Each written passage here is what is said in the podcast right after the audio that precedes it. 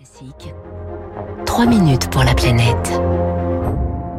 Faire de la planète notre habitat durable avec Velux.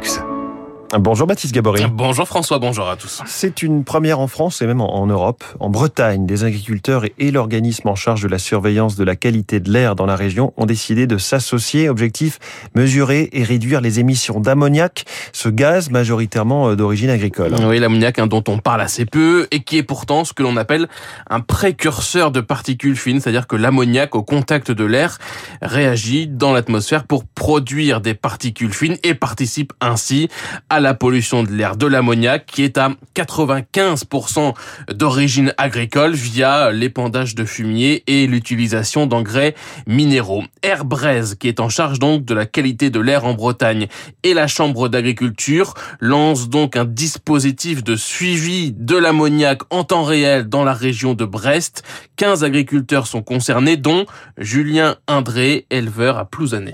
On va référencer tous nos épandages, nous. Euh, donc, on va noter les heures, euh, les jours euh, d'épandage. Le capteur, lui, mesurera en même temps l'ammoniac dans l'air. On va savoir aussi la météo qu'il y aura eu ces jours-là. Et en fait, ça fera toute un, une base de données pour pouvoir savoir que ben, tel jour, il faisait, il faisait chaud, j'ai étalé mon lisier avec telle pratique. Les capteurs vont être là pour mesurer tout ça.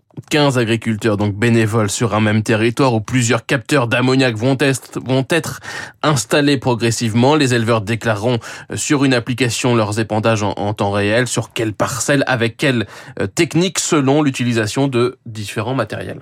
On a des matériels pour étaler, par exemple, sur de l'herbe. On utilise des petits tuyaux qui posent le lisier au sol au lieu de le jeter en l'air. Donc, on a moins de volatilisation, on a moins de contact avec l'air. Après, pour les parties euh, grandes cultures, ben là, on injecte directement avec des dents dans le sol. Donc là, il y a vraiment plus de contact. Car c'est aussi euh, cela qui intéresse, en hein, déterminer les matériels les plus efficaces sur la pollution de l'air. D'ici la fin de l'année, l'application devrait permettre également d'envoyer aux agriculteurs des informations en temps réel sur la qualité de l'air, sur le risque aussi de volatilisation de l'ammoniac pour leur permettre d'adapter leurs épandages au printemps prochain. 15 agriculteurs donc concernés pour l'instant, bientôt plus. Edwige Carboriou est la vice-présidente de la Chambre d'agriculture de Bretagne.